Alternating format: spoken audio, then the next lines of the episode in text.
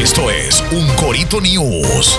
El presidente de la República Dominicana, Luis Abinader, extendió por 20 días desde el 12 de noviembre hasta el 1 de diciembre el toque de queda en el territorio nacional por la pandemia COVID-19. Mediante el decreto número 504-20, el gobierno establece que se mantiene el horario de lunes a viernes de 9 de la noche a 5 de la mañana y los sábados, domingos y días feriados de 7 de la noche a 5 de la mañana.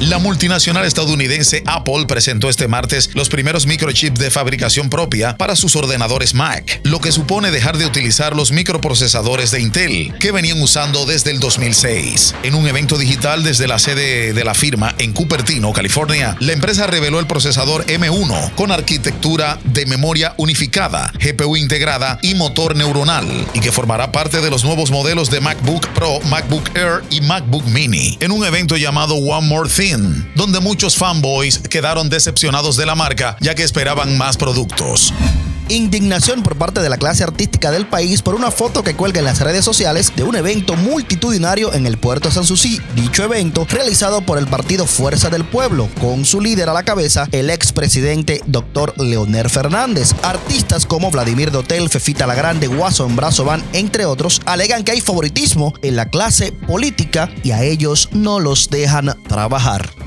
El artista urbano conocido como Don Miguelo lanzó en la plataforma de YouTube su más reciente videoclip titulado ¿Quién es este? donde es protagonizado por la actriz y modelo Nashla Bugar. En dicha canción arremete contra el cantante urbano El Alfa con unas letras muy directas al artista. No entendemos si es que hay viejas rencillas entre ambos artistas, pero nos tomó de manera sorpresiva la canción de tiradera contra el artista urbano El Alfa. El Ministerio de Educación de la República Dominicana realiza demanda en contra de el artista urbano Yomel El Meloso por la canción Desacato Escolar.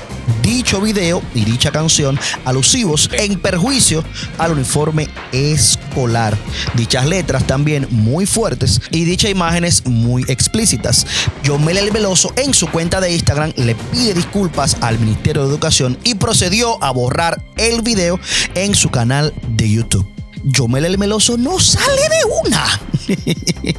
¿En qué lío se meterá de nuevo Yomel el Meloso? Siga un Corito News.